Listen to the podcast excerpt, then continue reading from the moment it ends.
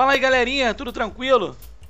Aqui quem fala é o professor Wellington Dutra, professor de Física da Secretaria de Estado e Educação do Rio de Janeiro, e esse é o FísicoCast, o seu podcast de Física no ensino médio. Sejam todos bem-vindos.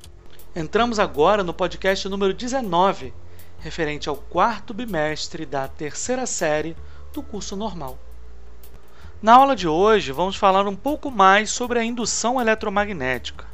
Esse fenômeno é responsável pelo surgimento de correntes elétricas em materiais condutores imersos em campos magnéticos, quando sujeitos à mudança no fluxo do campo magnético que o atravessa. O fluxo do campo magnético, por sua vez, diz respeito à quantidade de linhas de campo magnético que atravessam uma área. Essa grandeza física é medida em Weber, ou WB, relaciona a intensidade do campo magnético com a área e o ângulo entre as linhas de campo magnético da reta normal a essa área. Apesar de a indução eletromagnética ter sido descoberta por Faraday, ele não deduziu matematicamente e nem pôde explicar a forma com que a força eletromotriz surgia no circuito. Essas implementações surgiram depois, pelas mãos de Lenz e Franz Ernst Neumann, moldando assim a lei de Faraday na forma como conhecemos atualmente. A contribuição de Newman diz respeito ao equacionamento da lei de Faraday. Ele a descreveu como uma variação temporal do fluxo de campo magnético, onde podemos descrever a força eletromotriz induzida em volts, dada pela divisão da variação do fluxo magnético, isso é, do aumento ou redução do fluxo magnético, por um determinado intervalo de tempo.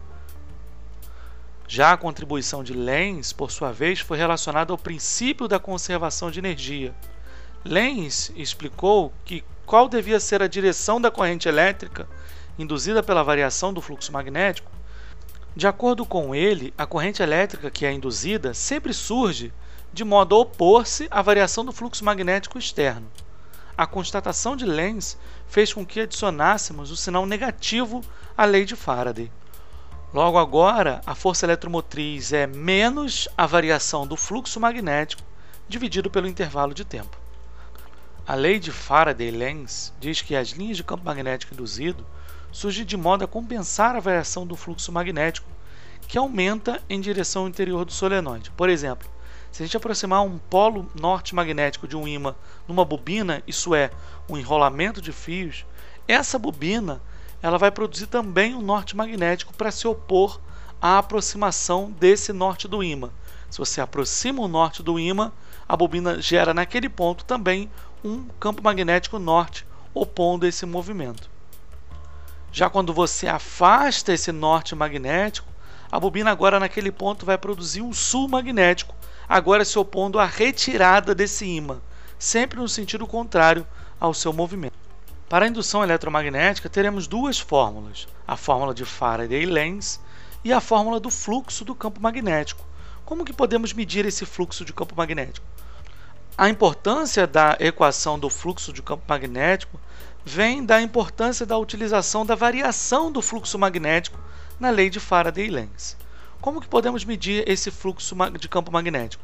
O fluxo de campo magnético vai depender das linhas de campo da área em que você está usando esse medidor e da direção que ele está medindo.